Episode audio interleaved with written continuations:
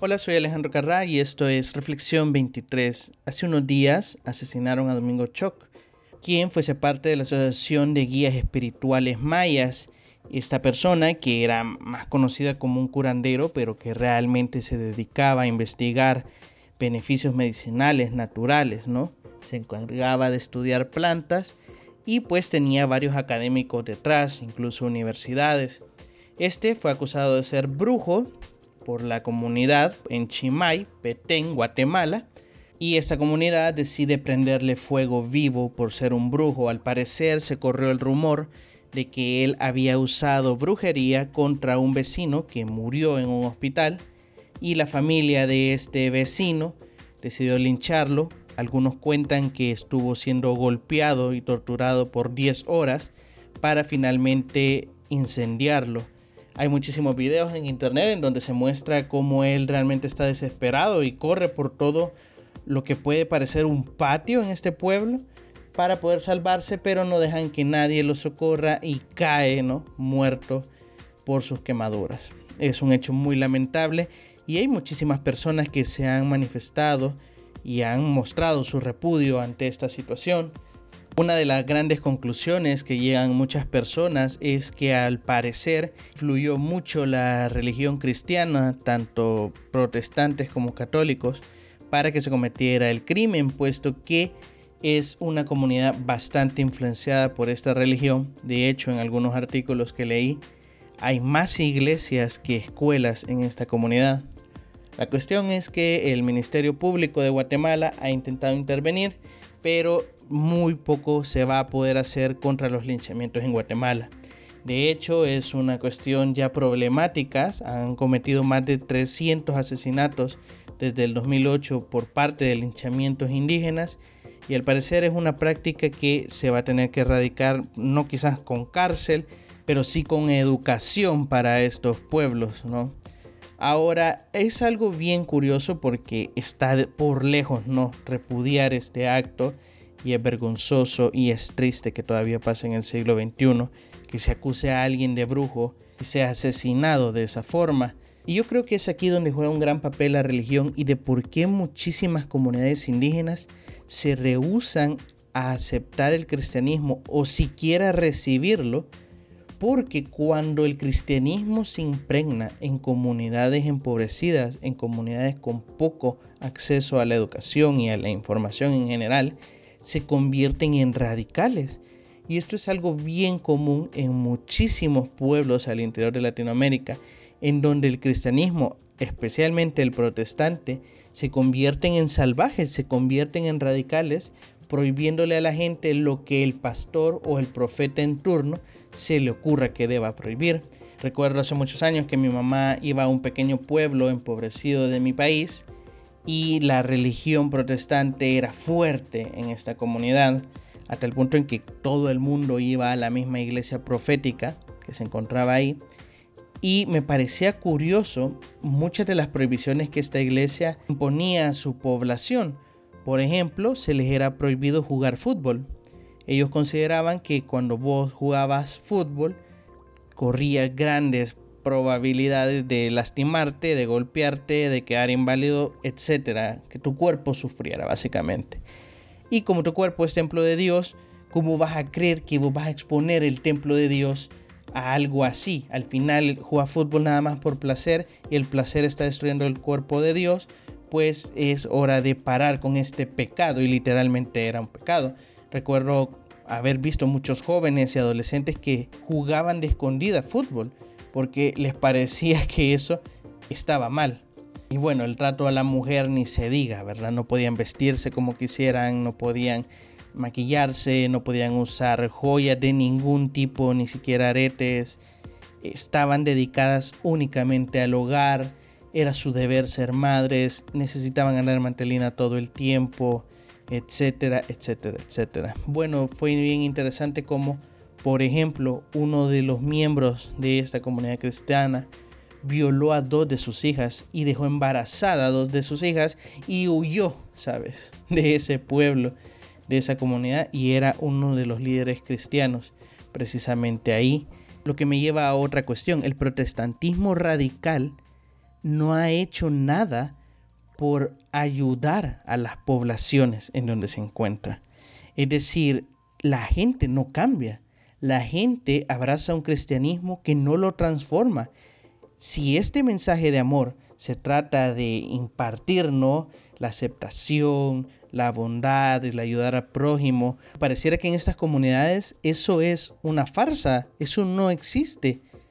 Y es la gran pregunta, si no es un cristianismo el que están viviendo, ¿cómo es que tantos pueblos empobrecidos abrazan este cristianismo?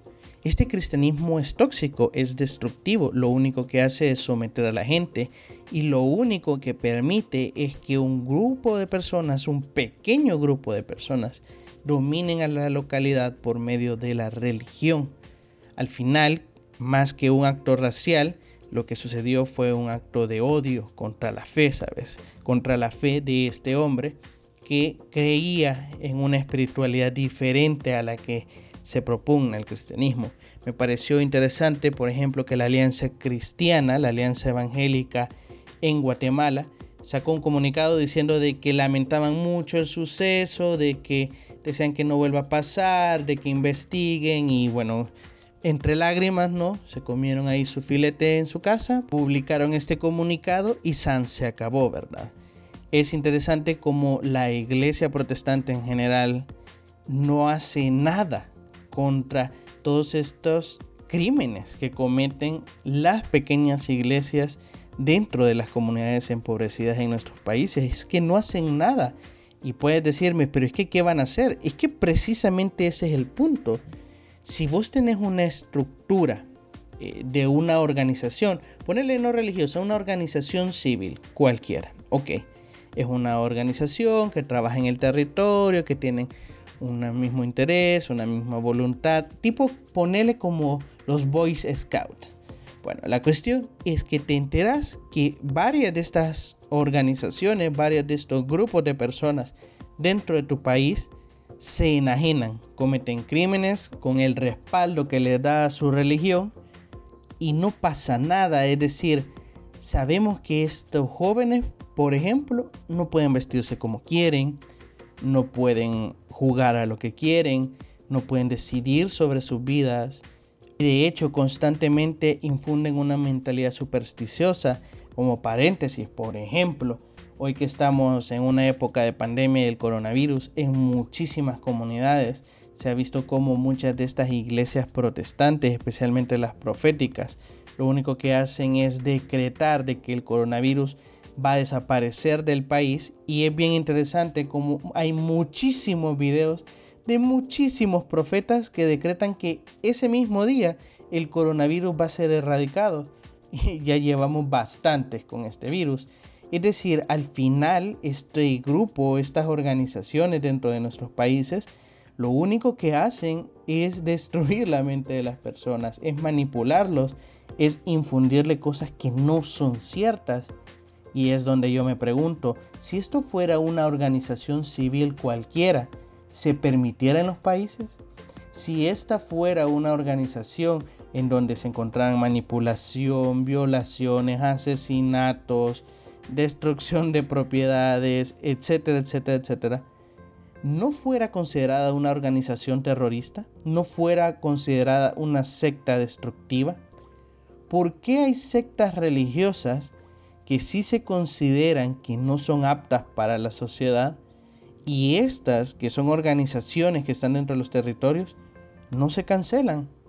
No estoy a favor de que se establezca un ateísmo radical, ¿sabes? O que se prohíba el acceso a la religión, así por ejemplo como en China, ¿sabes? Pero qué cierto es de que países sin religión avanzan más rápido que otros.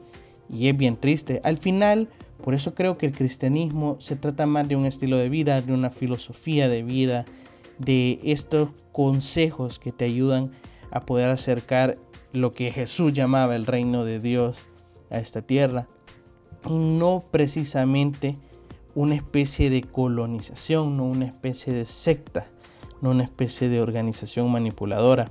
Hasta el día de hoy en muchas comunidades pobres se les extorsiona cobrándosele el diezmo y a pesar de las consecuencias que tiene quitar el 10% de sus ingresos, a pesar de que están en una pobreza extrema o ponele que se han quedado sin trabajo por esa pandemia, las iglesias siguen cobrando el diezmo y siguen cobrando de manera pues regular, ¿sabes? Porque hay que mantener al pastor.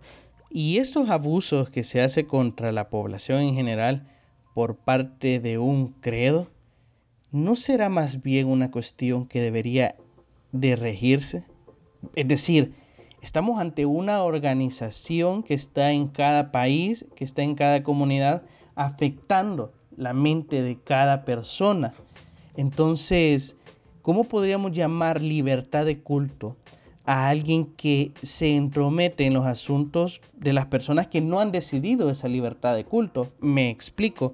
Vos estás en una comunidad que es altamente cristiana, que es altamente protestante, por ejemplo, y a vos se te ocurre ser la única mujer que anda en jeans en todo el pueblo, me vas a decir vos cómo no te vas a sentir discriminada por tu propia población, por tu propia comunidad, o una de dos, o huir de ese lugar que se convierte en algo frustrante y terrible porque dejas tu familia, dejas lo que tenés, o te adaptas y ni modo renuncias a ese derecho que vos tenés de vestirte como vos querás. Ese es el punto. Al final, estas religiones no serán más destructivas para la mente humana. Y ese es el problema, que no tenemos políticas de salud mental que estén a la altura en los países de Latinoamérica. Y por eso, al final, la religión incluso se ve como algo bueno. Lo vemos como algo que te puede traer bienestar y que te puede traer salud mental, pero es que nos han comprobado de que la religión nada más ataca a aquellas minorías que tienen esta falta de educación, esta falta de acceso a la información, de que no precisamente son tontos, porque mucha gente comienza a atacar a esta gente que son tontos, que son eh, irracionales, que están de retrógrados, etcétera, etcétera.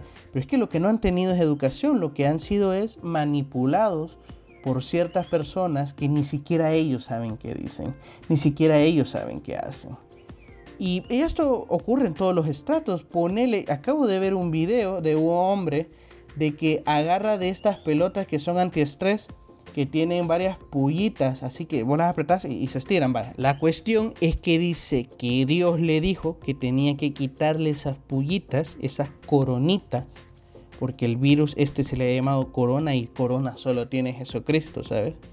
Entonces dice que le va a cortar coronita por coronita para que quede débil y que en ese momento, ese día, él decretaba que el coronavirus era erradicado y que incluso los médicos se van a quedar sorprendidos de que los pacientes que tenían COVID-19 ya no lo tenían. Claro, han pasado bastantes días de ese video y no ha sucedido.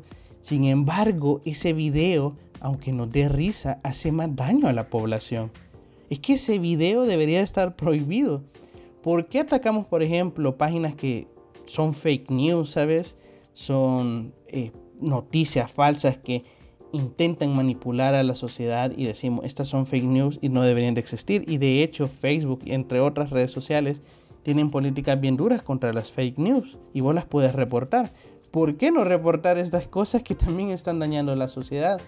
Es bien difícil y también porque hay una frontera bien, bien delgadita entre la libertad de culto y el adoctrinamiento, ¿sabes? Porque me vas a decir vos qué decisión tuvo un adolescente en aceptar su religión o no en una comunidad de estas. ¿Qué decisión tuvo un bebé que es bautizado en la religión católica y es obligado a ir a un colegio católico? Me vas a decir vos qué clase de libertad de culto es este.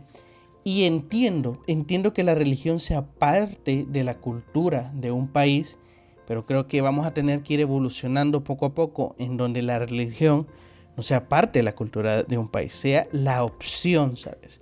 Así como yo sé que hay ciertas vestimentas que son culturales de mi país, eso no quiere decir que me vea obligado a vestir solo de ellas, ¿sabes? Tengo la opción de vestirme como ella y sentirme identificado con la vestimenta cultural de mi país. Al igual debería ser con la religión. La religión, que solo se ve como algo opcional, realmente es impositivo. Pero ponele que qué bueno que fuera impositivo como ponerse ropa. ¿Sabes? Nadie viene con ropa, pero nos imponen que hay que ponernos ropa. Y yo estoy de acuerdo con eso, porque me molestaría ver a ciertas personas desnudas. Pero ponele que la religión también es algo que nos lo imponen desde pequeños, aduciendo que es cultural, aduciendo de que, bueno, eso es lo que pensamos todos. Y estoy de acuerdo que como padre vos le enseñes lo que crees que es mejor a tus hijos, pero enseñarles a imponerle cuestiones que claramente son irracionales, creo que son cosas bien diferentes y no sé si desde el Estado se debería intervenir, porque mientras no se intervengan, estas atrocidades como pasó con el Tata Domingo Cho, van a seguir sucediendo, ¿sabes? Así que esa es mi reflexión de hoy. ¿Qué piensas vos? ¿Qué crees que se debe de hacer? ¿Qué opciones hay para enfrentar estas cosas, para abordar estas cosas? Es decir, es decir, llegaremos a un punto en que tengamos que legislar sobre la libertad de culto, de legislar cuánto es imposición y cuánto es opción. Creo que es un tema que da para mucho que hablar, para mucho de extendernos, pero esa ha sido mi pequeña reflexión de hoy que espero te haya ayudado, espero te sirva para reflexionar un poco en el mundo en el que vivimos y que podamos salir de esta burbuja en la que nos encontramos actualmente. Si te ha gustado, pues compartirlo con aquellas personas que consideres que les pueda ayudar y si al menos te ayuda a vos, creería yo que he hecho lo correcto este día. Si estás interesado en apoyarme, puedes buscarme en Facebook e Instagram como Reflexión 23 y espero verte el día de mañana.